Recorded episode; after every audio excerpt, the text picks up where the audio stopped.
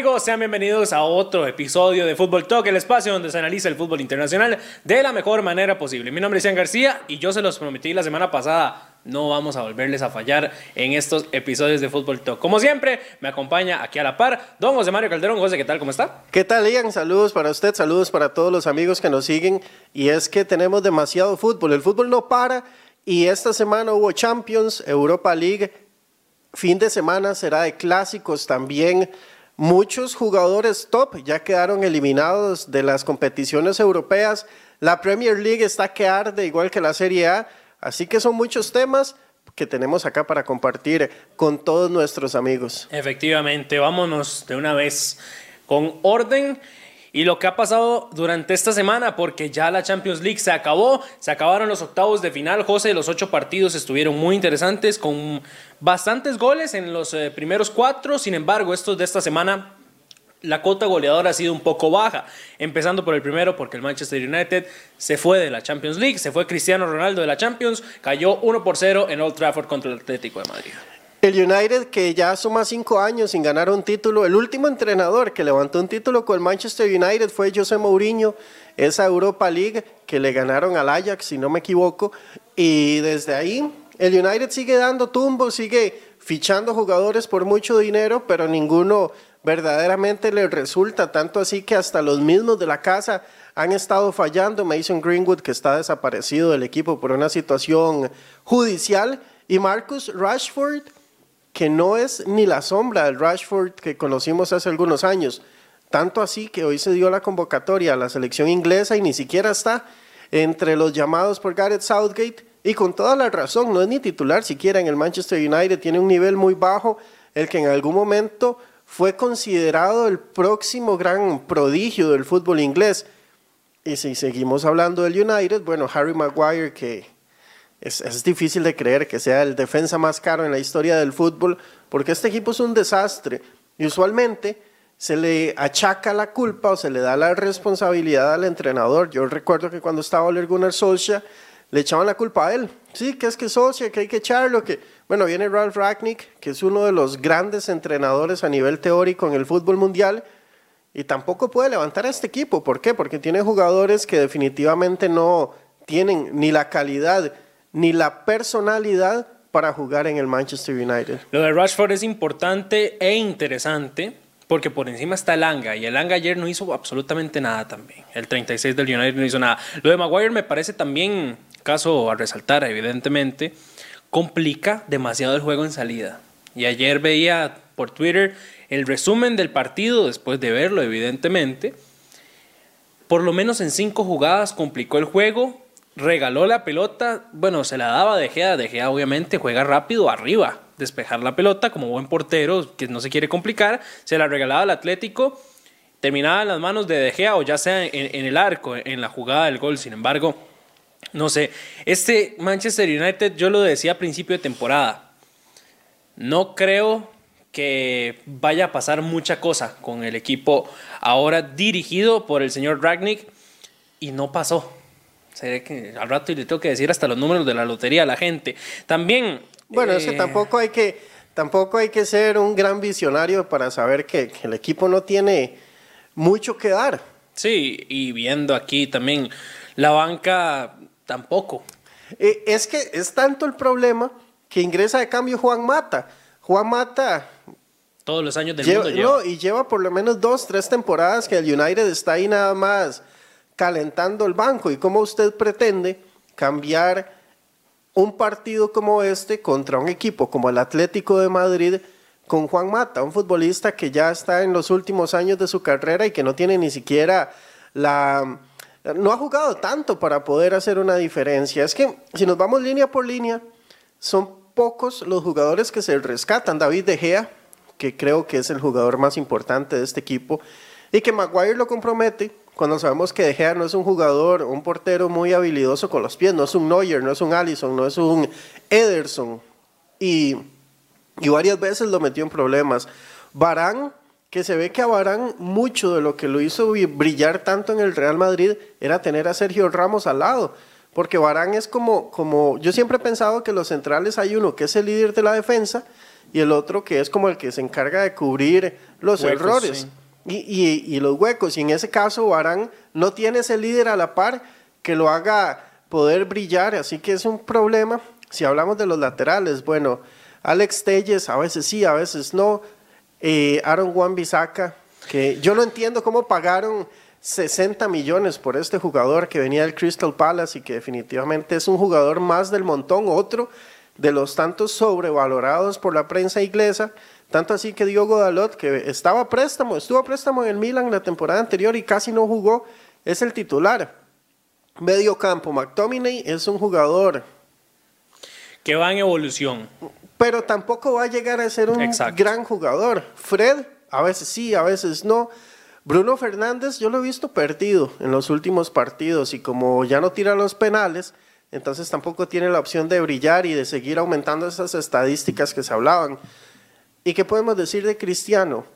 No se le puede pedir a Cristiano que haga absolutamente todo. A veces puede hacerlo, como lo hizo contra el Tottenham el domingo, pero a, los 37 años usted no puede esperar que un jugador como Cristiano pueda echarse el equipo al hombro semana a semana. Sí, es, es muy complicado. Lo del, lo del United creo que va a ser insostenible a final de temporada.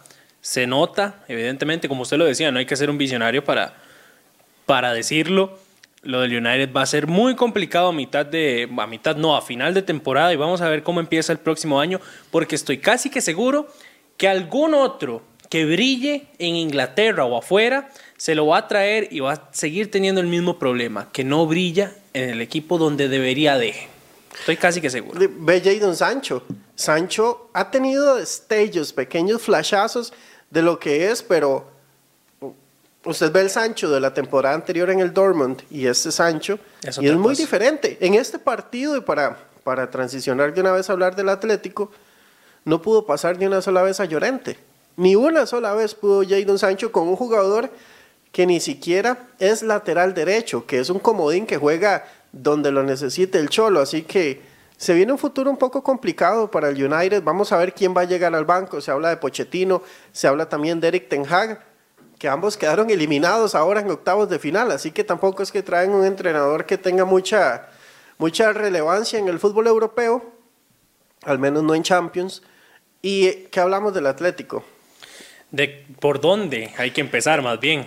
La recuperó la solidez defensiva desde que llegó Reinildo, que es un futbolista que estoy seguro que muy pocos teníamos bajo el radar, pero ha hecho que este eh, centro de la defensa con Savic y con Jiménez se vea bastante fuerte. Oblak, ya se parece a Oblak otra vez. Sí. Y, y me llama la atención el medio campo, porque Rodrigo de Paul ahora sí parece que es, es el Rodrigo de Paul del Udinese. Y a Héctor Herrera, apenas anunciaron que se iba para el Houston Dynamo, se transformó el hombre y es otro jugador completamente diferente. Está siendo el Héctor Herrera que vimos en el Porto. Y adelante Joao Félix, que en este momento es donde está justificando los 126 millones de euros que pagaron por él. Y ese es otro que se transformó, porque a principio de temporada también estaba perdido, más perdido que el chiquito de la Llorona. Lo de Llorente me parece peculiar porque sí, él es contención o mediocampista, como usted lo quiera ver, no importa, es casi que la misma posición. Era contención en el Real Madrid. No jugó, se fue para el Atlético ahora como lateral derecho, pero lo ha hecho bien. Eso es lo curioso. Aunque juegue de comodín, no importa en dónde juegue, la mayoría del tiempo lo hace bien, cosa que no supieron apreciar en el otro lado del cerco. Jugó bien como segundo delantero cuando lo tuvo que hacer. Recordamos esa eliminatoria con el Liverpool donde fue Que celebrándose Sí, y, y fue el mejor del equipo en esa posición. Lo ponen de lateral derecho y cumple. Si va al medio campo también va a cumplir. El Cholo tiene estos futbolistas que son como sus guerreros, como sus soldados, que, que hacen todo por el Cholo. Uno de estos es Antoine Griezmann, que en Champions ha sido muy, muy efec- efectivo, eficiente para el Atlético.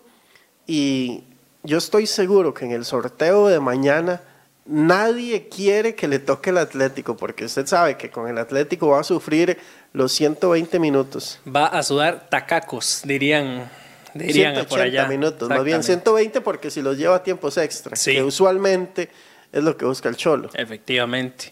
Y adivine quién entró y hizo un buen trabajo.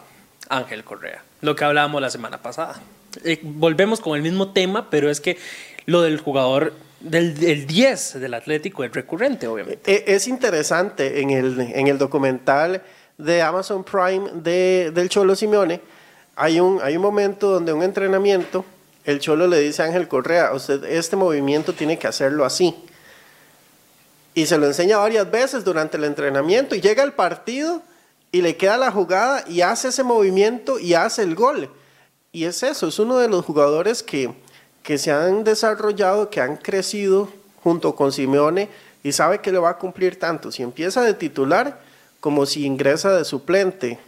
Yo, yo vi fuerte el Atlético y como le digo, yo creo que nadie va a querer enfrentarlo en los cuartos. Efectivamente. También otro caballo negro de esta competición de la UEFA Champions League es el Villarreal.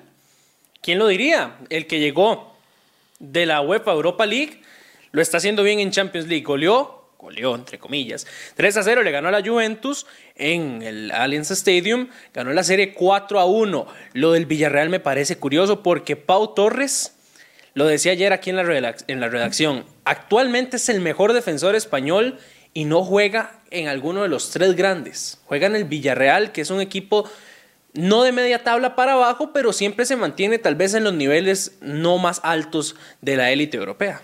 Y, es un equipo de una comunidad muy pequeña, son 30 mil habitantes los que, los que viven en esta comunidad de Villarreal, que tiene un entrenador comprobadísimo en, en el fútbol europeo, que ha ganado varias Europa League, como es Unai Emery, que nunca había pasado de octavos, por cierto, en la Champions. Y el, el famoso Good Evening, que, que, tanto se burlaron de él en Inglaterra por eso, solo porque no sabía hablar inglés, ¿verdad? Como si ellos supieran hablar otros idiomas pero sigue demostrando que es un gran entrenador.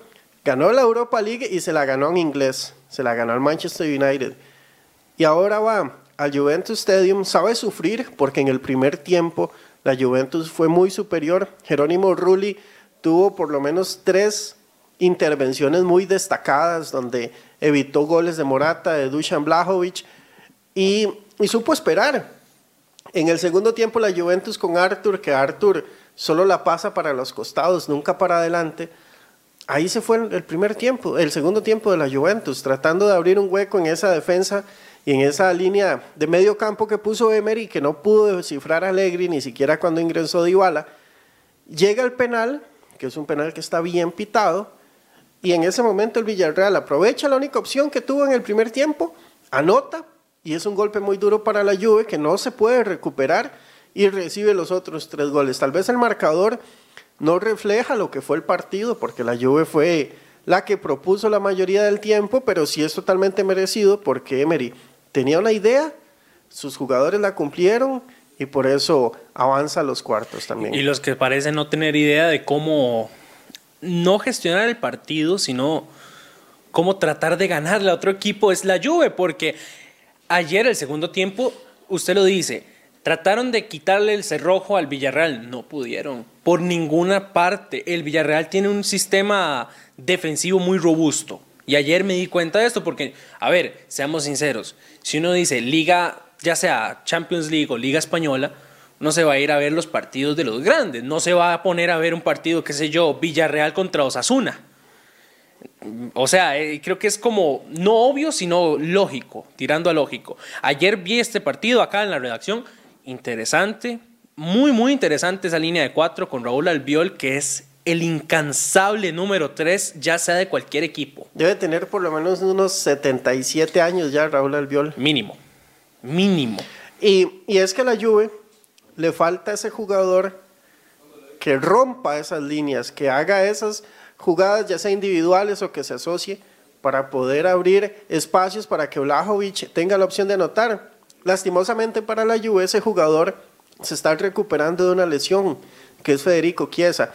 Yo estoy seguro, seguro, 100%, que la Juventus ayer con Chiesa, este partido lo hubiera ganado. Y, y yo tampoco me, me, pondría tan, tan trágico como he leído mucha gente en Twitter sobre la Juventus, porque la Juve es el equipo que te lleva más partidos sin perder en liga en todas las ligas europeas. Así que algo está haciendo bien también para, para esa situación. Ayer perdió merecidamente pasó el Villarreal, pero tampoco es que la Juventus es un desastre, sino que también está sufriendo mucho de lesiones. Ayer no estaba Chiellini, no está Bonucci, no está Alexandro, no está Zacarías que acaba de llegar. Dybala sabemos que siempre está lesionado y ayer nada más pudo entrar un rato y, y no tiene el ritmo para llegar y hacer la diferencia y extraña demasiado a Federico Chiesa esta lluvia. Dybala se quedó en diamante en bruto, más no pulido, lastimosamente. Siempre, siempre se ha dicho que la joya, que la joya, que Dybala y tiene mucha calidad, pero lamentablemente nunca ha tenido esa consistencia para poder demostrarlo semana a semana. Ahora se le acaba el contrato, habrá que ver si la Juve lo renueva o lo deja ir. Si, si yo fuera dirigente de la Juventus, yo lo dejo que se vaya que se vaya, que firme con el Inter o con el Atlético, con el Barça, que el Barça está fichando a cualquiera que quede libre. Si usted queda libre, lo ficha al Barça. Y yo traería algún jugador de banda, alguien que, que haga lo mismo que Chiesa, pero por el otro lado. Ahora leía un rumor en, en la prensa alemana que hablan acerca de que la Juve está interesada en Kunku, el, el jugador del Leipzig. A ojos cerrados, y esto ya lo digo como, como seguidor de la Juventus, le abro la puerta a Dybala para que se vaya para traer a Nkunku, pero sí, sí va a tener que hacer algunos cambios el equipo de Allegri y para cerrar con esta, con esta, con esta serie, ojo con el Villarreal, que no va a ser fácil. Yo sé que mañana en el, en el sorteo todos van a estar esperando al Villarreal, pero este equipo con Pau Torres y adelante ya recuperado al 100% de sus capacidades físicas, Gerard Moreno, le puede complicar a cualquiera. Sí, y hablando de complicaciones, los que tienen complicaciones económicas, en este caso, por todas las sanciones de la guerra de Rusia y Ucrania, es el Chelsea. El Chelsea la está viendo fea, entre comillas, pero en Champions no tanto. Le ganó 2 a 1 ayer al Lille, el global quedó 4 por 1, y el conjunto blue que avanza, una vez más, es que no, no, ya no sorprende que el Chelsea avance al menos a mí, a mí ya no me sorprende. Viendo también las actuaciones que hacen en Premier League, es un equipo muy sólido en cualquiera de los eh, lados que tenga la cancha.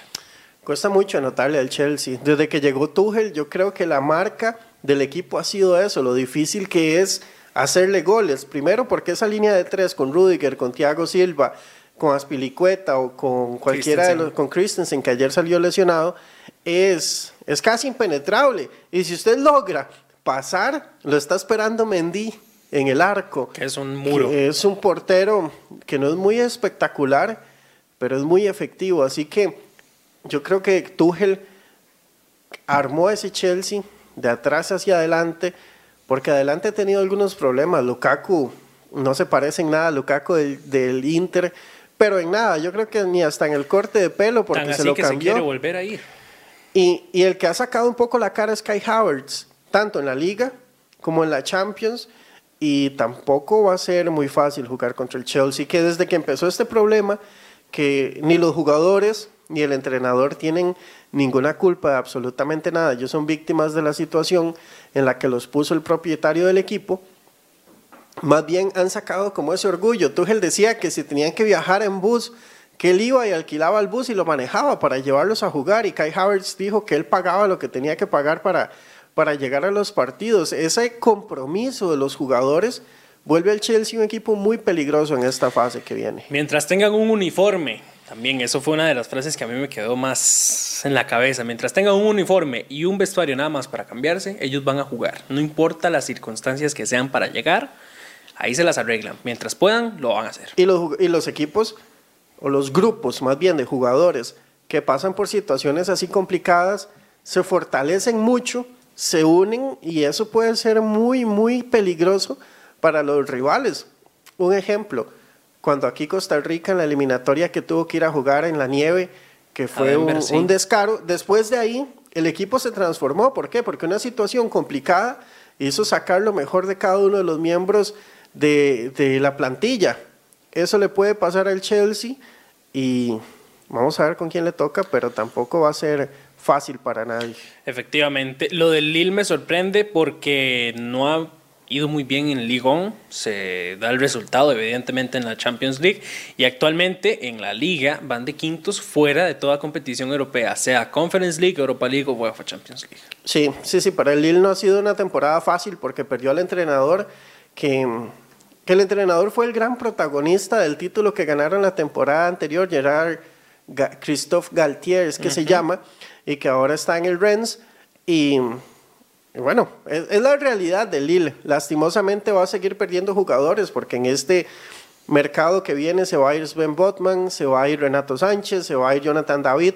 Así que no pinta nada bien para el Lille, pero al menos llegó a los octavos de final, que ya es una ganancia para ellos. El último equipo clasificado a esa instancia, más bien a la próxima instancia, a los cuartos de final, se trata del Benfica, el único no español ni es, bueno, el único fuera de las dos grandes ligas, entre comillas, aparte del Bayern Múnich, evidentemente, el único portugués que se mantiene vivo en competiciones europeas, si no me equivoco, y le ganó 1 por 0 al Ajax en un partido cerradísimo, la serie también 3 a 2 quedó el global con un gol de un desconocido, para algunos, ¿verdad? Un desconocido para algunos. 22 años, Darwin Núñez de Uruguay, al 77 marcó el único gol, usa el 9, hasta ahorita escucho ese nombre.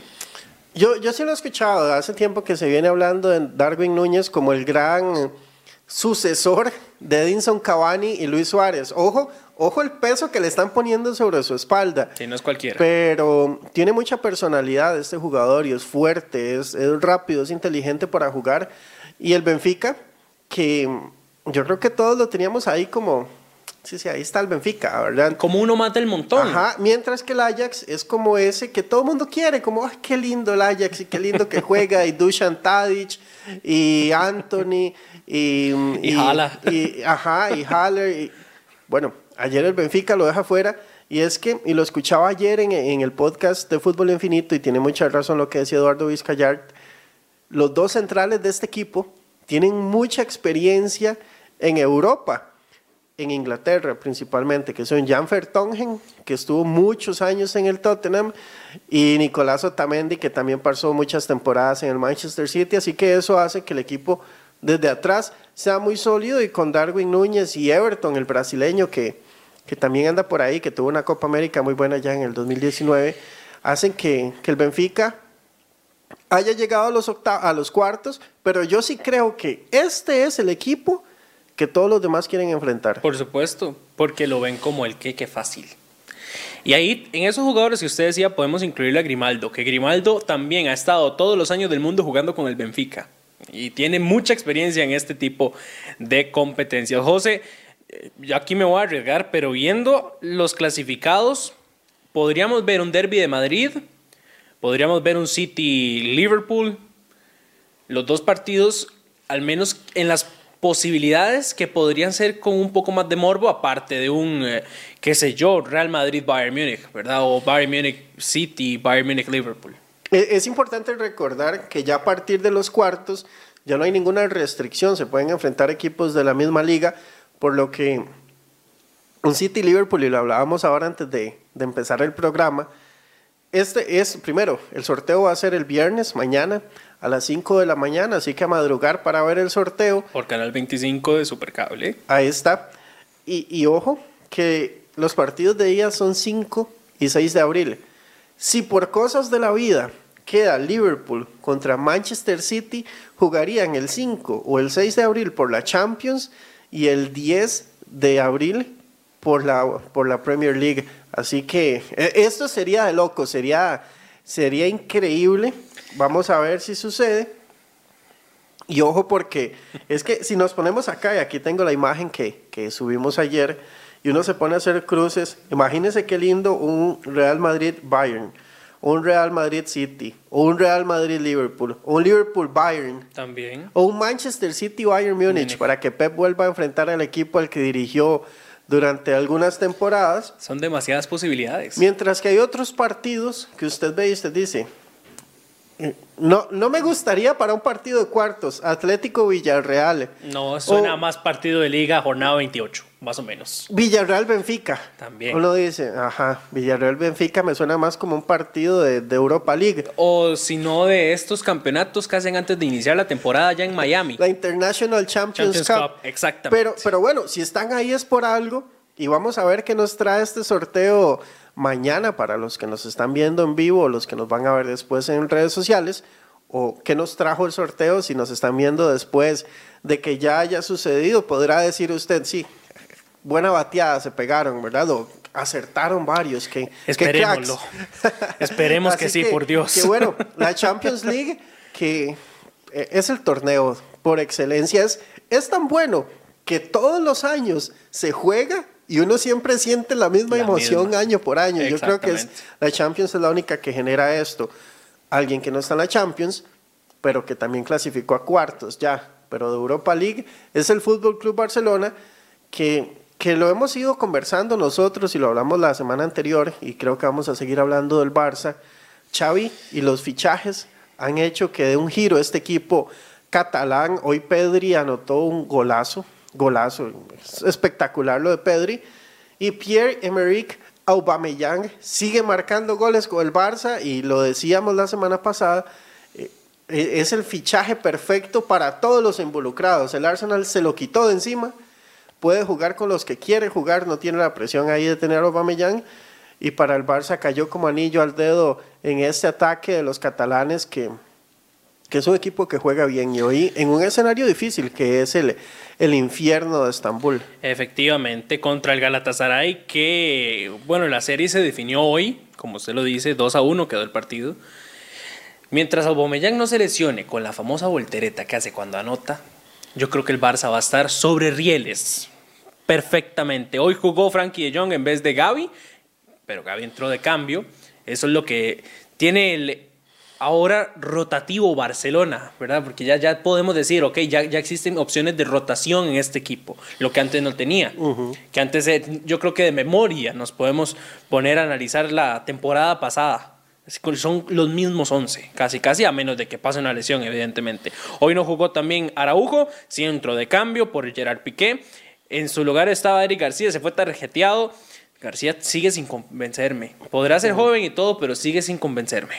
No, a mí tampoco. Me parece que, que de los 11 que jugaron hoy es el punto más débil del, del Barça, pero como equipo es un equipo fuerte.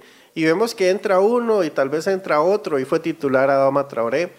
La sema- en el partido anterior fue titular a Ousmane Dembélé, que estaba prácticamente fuera del equipo y que nuevamente Xavi dijo, no, venga, si le están pagando hay que aprovecharlo. Y le dio un renacer. Y le está, y le está pues. resultando. Creo que es un buen negocio para los dos, para el Barça, porque tiene un muy buen jugador. Y para Dembélé, que sigue teniendo la papa en la mano. ¿Por qué? Porque él dice, si juego bien, van a venir los grandes a buscarme. Así que yo creo que es un matrimonio por conveniencia este del Barça con Dembélé. Y, y me gusta, me gusta lo que estamos viendo del Barça. Y vamos a pasar de una vez para transicionar hablar del clásico. Porque este domingo, este Barcelona de Europa League, y que viene muy bien en la liga, va a tener que visitar al Real Madrid, al líder que jugará de negro, totalmente de negro en el clásico, dos de la tarde, este partido. Y, y hace algunas semanas hubiéramos dicho, esto va a ser muy fácil para, para el Real Madrid, pero ahora yo creo que llegan bastante eh, en similitud de condiciones a la espera de ver si Karim Benzema va a poder jugar o no. Sí, con la curiosidad que usted mencionaba de que van a jugar de negro. Los blancos juegan de negro. Y también el Barça va a utilizar su cuarta equipación, sin embargo, no de esta temporada, sino de hace ya dos, que es la que utilizaron, bueno, la que utilizan, perdón, mucho en competiciones europeas, que es la amarilla con la bandera catalana como pintada. La señera, se Exactamente. llama la- la exactamente. Ese es el nombre, ese es el nombre más bien de- del elemento, pero está como brocha, como si fueran brochazos, pues. Y va a ser algo característico. Es el primer clásico que juegan sin eh, sus equipaciones, ya sea de visita, tercera o inclusive la, la titular, evidentemente, que es con lo que estamos más acostumbrados de ver. ¿Será también, José, que el Barça como que tiene más emoción o le pone más ganas después de haber firmado con Spotify. Porque hasta el nombre del estadio les van a cambiar.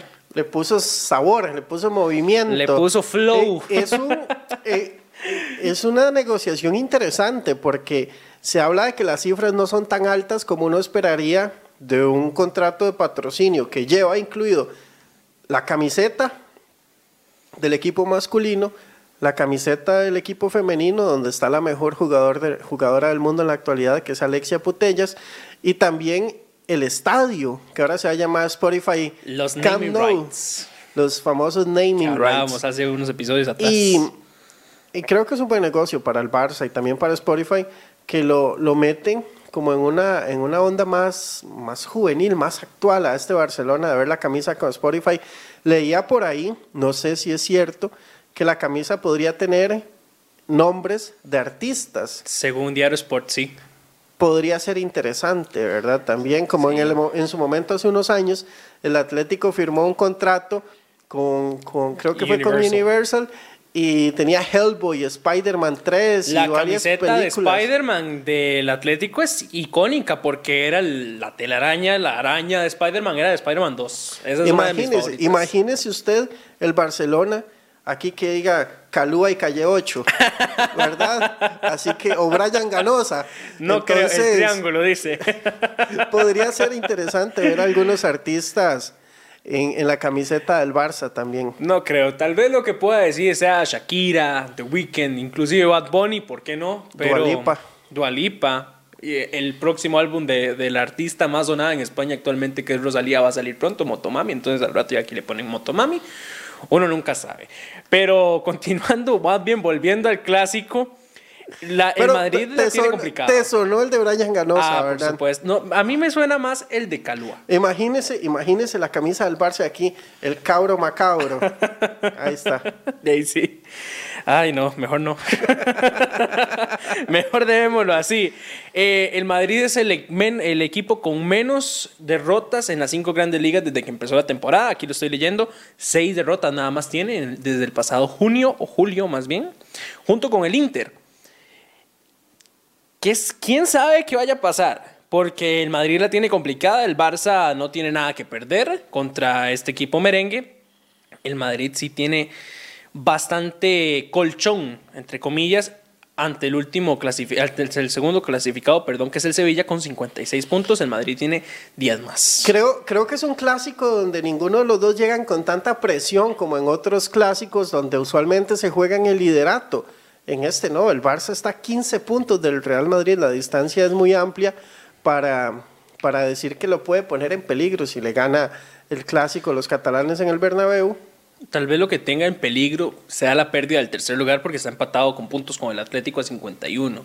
Eso tal vez pueda generarle un poquito de presión al Barça. Puede, pero tercero y cuarto al final de cuentas es lo mismo. El premio es el mismo, que es ir a la Champions League. Algo que pensaba hace unos días del Real Madrid cuando antes de que empezara la temporada, muchos, me incluyo, decíamos, ¿cómo va a dejar ir a Ramos y a Barán, a los dos, a los centrales que ganaron cuatro Champions en cinco años, que fueron la piedra angular del equipo del Real Madrid durante diez años? Nadie, absolutamente nadie ha extrañado a ninguno de los dos. Yo no he leído ni en la prensa más extremista española alguien decir es que qué falta nos hace Ramos o qué falta nos hace Barán. Más bien agradecen que no estén. Claro, ¿por qué? Porque Militao se, se convirtió en el defensa por el que pagaron los 50 millones de euros que, que, recibió el Porto por él y llega David Alaba y más allá de la silla, que es lo que de lo que todo el mundo habla, de la famosa silla que levantó en el partido contra el Paris Saint-Germain. Alaba parece que ha jugado toda la vida en el Real Madrid. Uno lo ve la personalidad, la forma en la que juega, cómo ataca, cómo defiende, el liderazgo. Es un jugador que pareciera que nació para ponerse la camiseta blanca y esta dupla de Alaba y Militao ha hecho olvidar totalmente a Ramos y a Barán y yo creo que eso es un gran mérito de la dirección deportiva del equipo y también de Carlo Ancelotti que les ha dado la confianza para que ambos eh, compartan ese centro de la defensa. Sí, eh, eh, también otro que está no olvidado, sentado en el banco, sí está, pero que tuvo un recambio generacional muy bueno, es Marcelo que ahora Fernán Mendy está por esa banda izquierda. El dueño, amo y señor de esa banda, nadie se la va a quitar, a menos de que tengan que hacer alguna cuestión de rotación, que va a entrar el, jugador brasileño. También no está en el olvido, pero sí ya va poco a poco saliendo del, espectro madridista en este caso. Lo de Alaba me parece curioso, viendo estos videos del día después de Movistar Plus, como le habla a sus compañeros, los dirige, prácticamente se puede poner la cinta de capitán y nadie tendría problemas con eso. Sí, es un gran mérito lo de Alaba, que también es que él se formó en uno de esos equipos que son la realeza del fútbol mundial. Usted pone, y, el Bayern Múnich y el Real Madrid están prácticamente en un mismo nivel y, y por eso tal vez el cambio no fue tan, tan difícil, además, a pesar de que cambia de idioma y son idiomas totalmente diferentes, ¿verdad? El alemán y el, y el español, pero alaba muy bien y adelante podemos, ¿qué, ¿qué más se puede decir de Benzema que no se haya dicho ya? Yo recuerdo hace unos 10 años, tal vez 7, 8 años, Benzema era muy criticado y mucha gente decía, Benzema, ese Benzema, qué malo, que es malísimo, no sirve para nada. Y a mí siempre me ha gustado, siempre desde yo lo recuerdo de que empezó en el Lyon. Siempre ha sido un jugador inteligente, fuerte, rápido y, y ha sabido aceptar sus momentos. Cuando le tocó ser el peón de Cristiano, lo hizo sin ningún problema, hizo que Cristiano brillara lo que brilló. Cuando Cristiano se fue, tuvo que agarrar él esa posición, ese lugar como el, el referente del ataque, el goleador del equipo, y lo está haciendo y cada partido hace algo espectacular, algo que solo él puede hacer.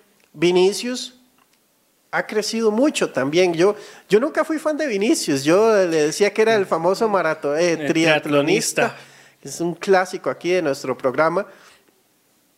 Y afortunadamente me he tenido que tragar esas palabras porque lo de Vinicius esta temporada ha sido espectacular y Mandó monumental, ¿verdad? Tanto así. Eso sí. Que, que Eden Hazard, que es una estrella mundial. Es otro que está. Es, un jugador que está ahí calentando el banco, jugando Candy Crush eh, durante los partidos.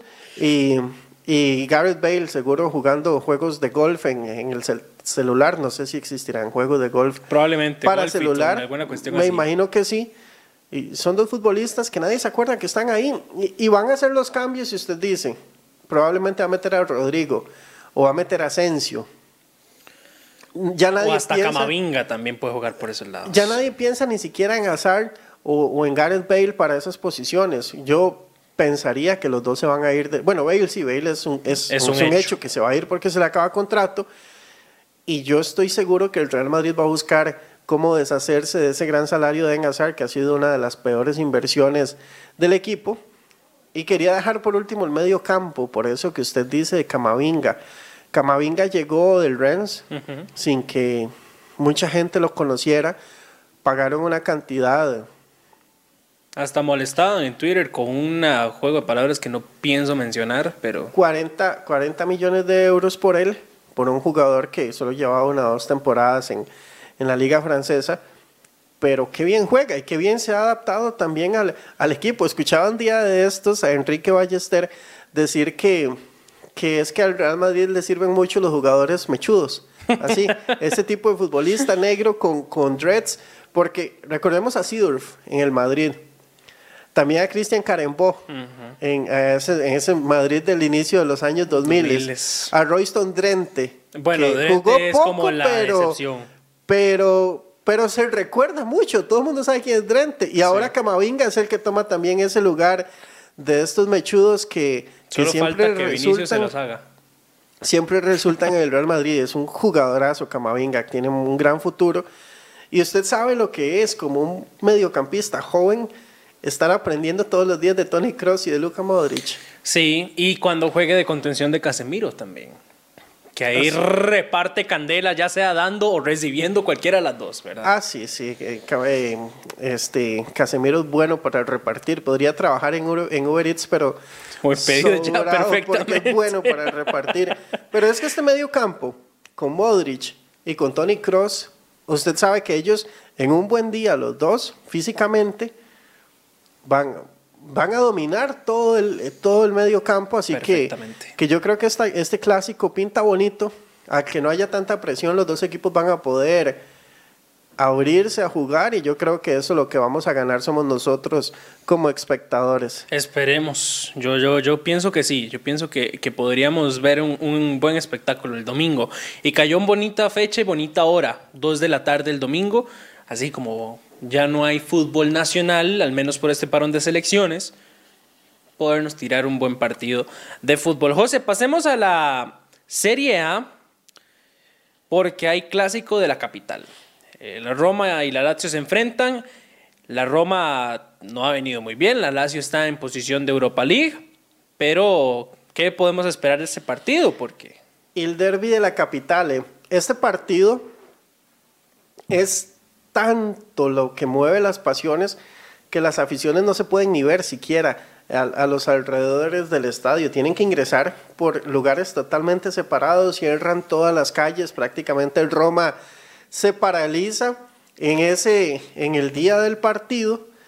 Y, y para los dos equipos, la gran hazaña de la temporada es quién gana los dos derbis. Vamos a ver qué sucede. Ambos llegan similares. Creo que han sido un poco inconsistentes durante el campeonato. A veces la Roma juega bien y gana, a veces no juega bien y también gana. La Lazio le ha costado un poco con Maurizio Sarri. Hay jugadores que eran muy importantes en el esquema de Simeone Inzaghi que no han logrado involucrarse al 100% con Sarri, como el caso de Luis Alberto, que está ahí, a veces juega, a veces no. Pero hay otros que rápido tomaron la idea de Sarri y la han logrado ejecutar muy bien. Uno es Sergei Milinkovic Savic y otro obviamente es Chiro Immobile, que por cierto esta semana se convirtió en el jugador con más goles de la Lazio en la Serie A, superando a Silvio Piola, que es, está así como en el, En el Olimpo. en el Olimpo del fútbol italiano, así que muy bien por, por Immobile.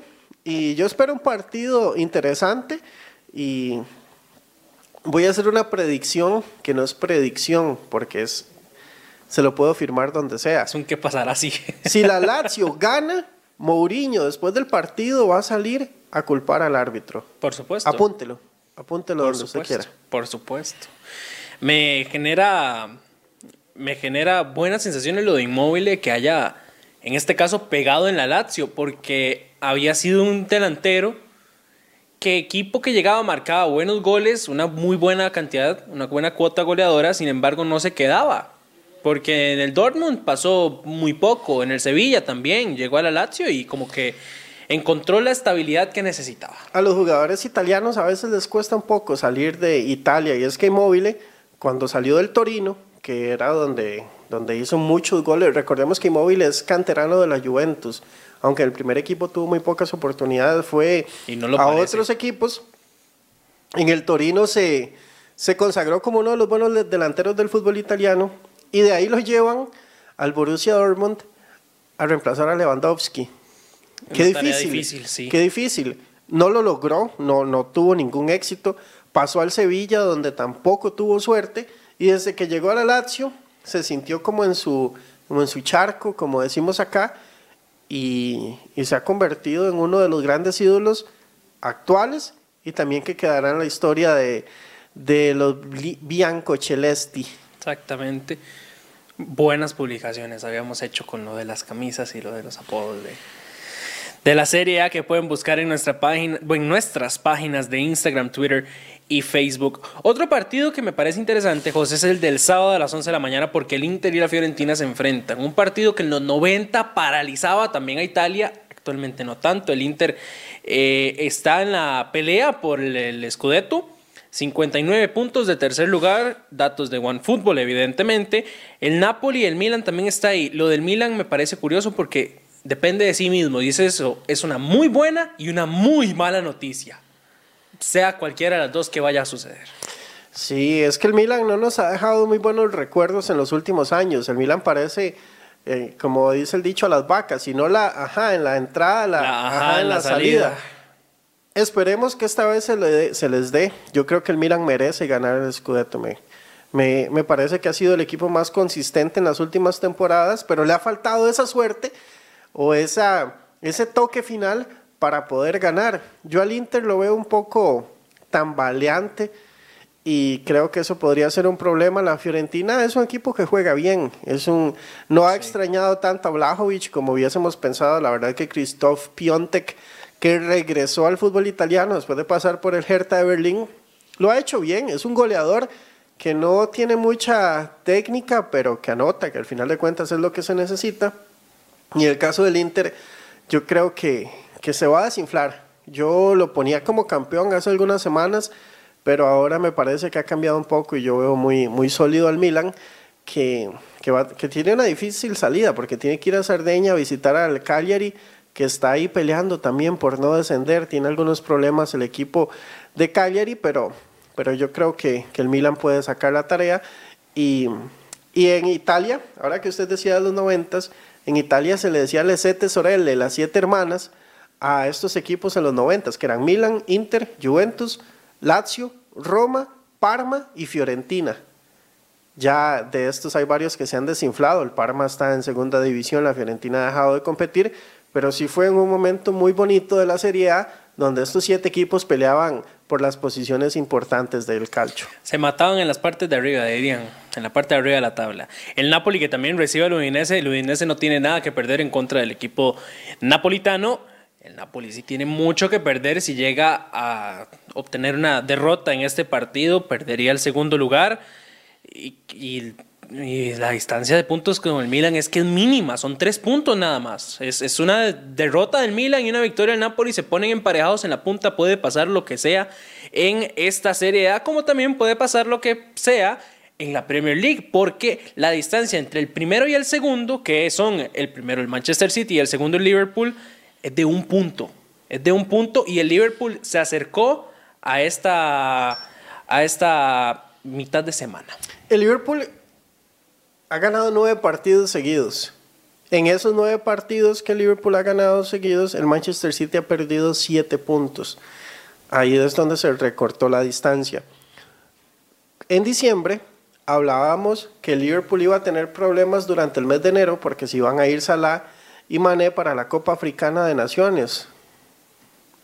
Eh, este año de Liverpool, de estos tres meses ya que llevamos, el equipo ha sido el mejor, sin lugar a dudas, en el fútbol, en el fútbol inglés y recordó una distancia que en algún momento fue de 14 puntos con el City.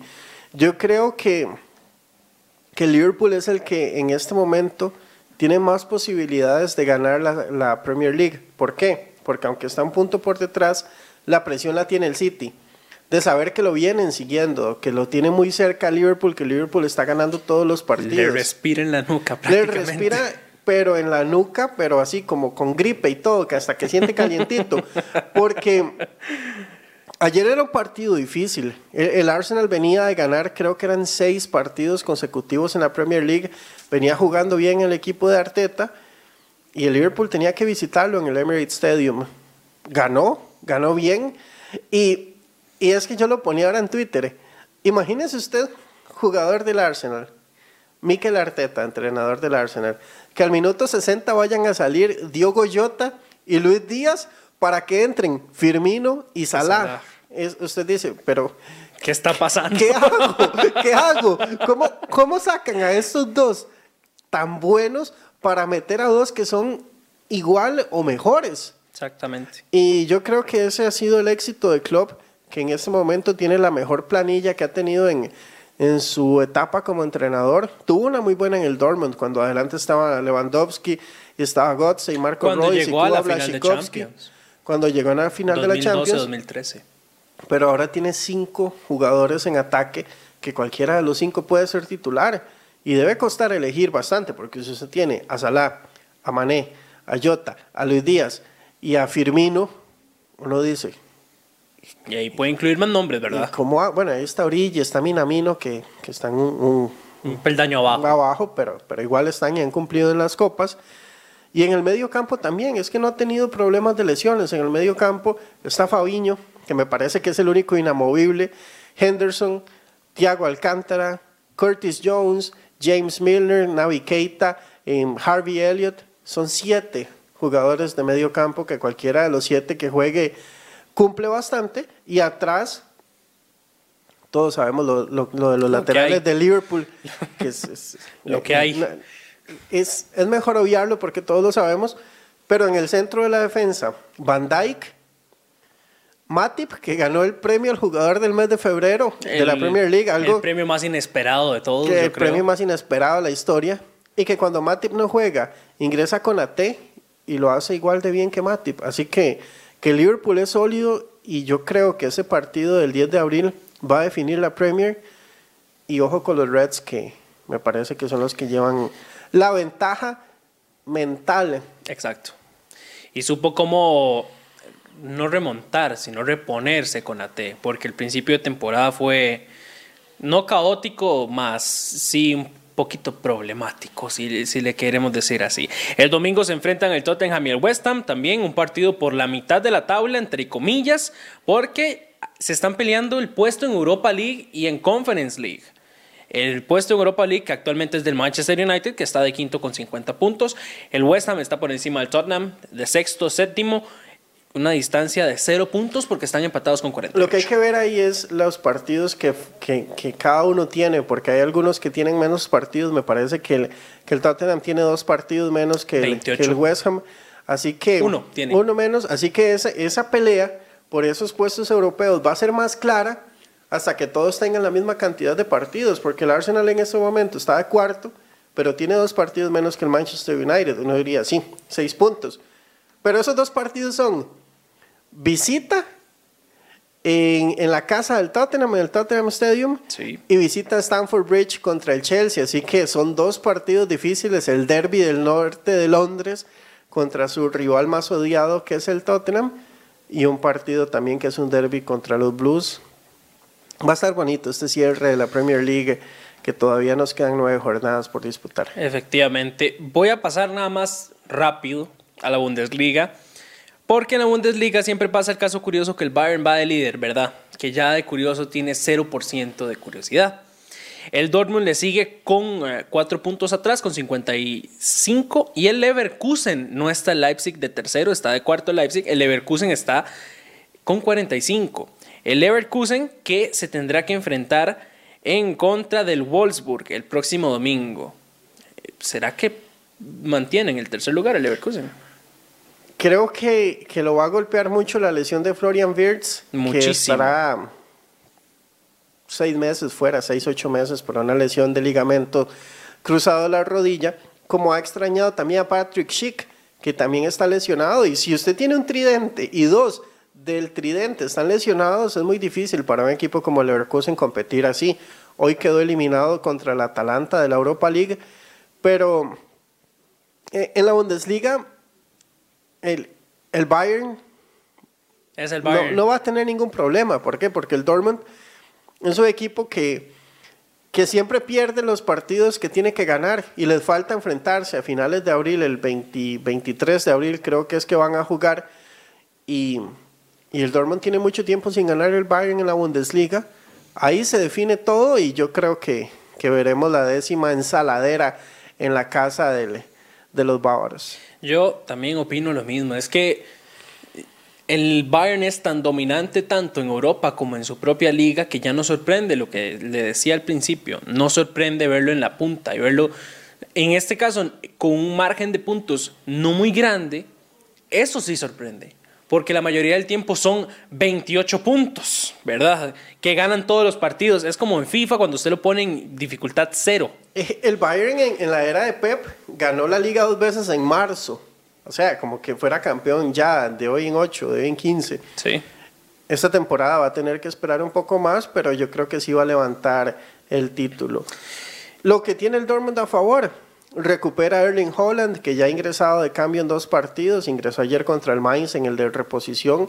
También ingresó en el fin de semana. No ha logrado anotar todavía Holland, pero también la distracción, que se habla que en cualquier momento ya se va a decir a cuál equipo va a ir, que parece que será el Manchester City, creo que, que eso puede ser un problema para el Borussia Dortmund. Efectivamente, y yo creo que, si no me equivoco, sigue los pasos de su padre, ¿verdad? Sí, Alf Inch Holland jugó, jugó, que es el padre de Erling, jugó en Manchester City, jugó en Nottingham Forest y jugó en Leeds United. Sí, que jueguen esos dos últimos está muy complicado actualmente, pero sigue aunque sea los pasos de su papá en alguna forma. Pasando a Francia, el Paris Saint Germain, también otro que no sorprende, sorprende que esté fuera de Champions League, ganando la Ligue 1, no, lleva una distancia de 15 puntos contra el Marsella, tiene 65 el conjunto parisino y el conjunto marsellés tiene 50. Aquí muy poco se puede hablar. Se puede hablar de la pitada a Messi y a Neymar, pero no es algo que tampoco sorprenda, porque siempre la afición del Paris Saint Germain está acostumbrada a hacer ya eso. para cerrar ese tema, que varios salían a defender a, a Messi y a Neymar, que eran Cesc Fábregas y Luis Suárez, que son muy amigos. Curiosamente. Curiosamente, como no los va a defender si son sus amigos. y decían, es que el fútbol no tiene memoria, yo se lo cambio. ¿Por qué los jugadores, de, los, los aficionados del Paris Saint Germain no tienen derecho a silbarlos si han fracasado con el Paris Saint Germain? Está bien, con el Barça hicieron todo lo que hicieron los dos, pero si yo, si yo soy aficionado del Paris Saint Germain, a mí, ¿qué me interesa? Lo que hicieron con el Barça, a mí me importa lo que hagan con mi equipo. Y con mi equipo los dos fracasaron y no tanto es el fracaso, sino el cómo de esa, de esa debacle, porque los dos de, se les vio como que si no les importó que hayan perdido, y es normal, ¿por qué? Porque están en el Paris Saint Germain única y, Y exclusivamente exclusivamente. por el dinero. Así que yo estoy de acuerdo mientras no los ofendan, Todo bien. mientras no los agredan, tienen todo el derecho de silbarlos porque hicieron fracasar a su equipo. Efectivamente, lo que sí está bonito, si se le puede decir, es la tabla de goleadores en la Ligón, porque Mbappé y Ben Yedder están empatados a 15, le siguen dos jugadores del Rennes, Terrer y Laborde con 14 y Jonathan David está con 13 goles, iba a decir 13 puntos, la costumbre de hablar de tablas, 13 goles tiene el delantero canadiense que esperemos que a la selección no le meta goles para poder clasificar a Qatar 2022. José, se nos acabó el tiempo, un placer compartir pantalla con usted como siempre. Igualmente, Ian, un placer. Gracias a todos los que nos siguen, siempre por aprovechar su tiempo con nosotros y los esperamos la otra semana. Recuerde que nos puede seguir en todas nuestras redes sociales, tanto en Instagram, Twitter, Facebook, Spotify, YouTube. TikTok ya no tenemos. Vamos a estar haciendo todos los esfuerzos para traerle los beats más eh, likeados de este programa. OnlyFans tampoco. Ya nos quedó muy claro el episodio pasado que eso jamás en la vida. Pero bueno, nos tenemos que ir. Muchísimas gracias por acompañarnos una noche más en sus pantallas y también a través de todas nuestras redes sociales. Mi nombre es Ian García, a nombre de José Mario Calderón y de nuestro productor Rodrigo Cruz, nos despedimos agradeciéndole otra vez su compañía. Nos vemos la próxima semana con más información y también análisis del fútbol internacional. Nos vemos, pura vida.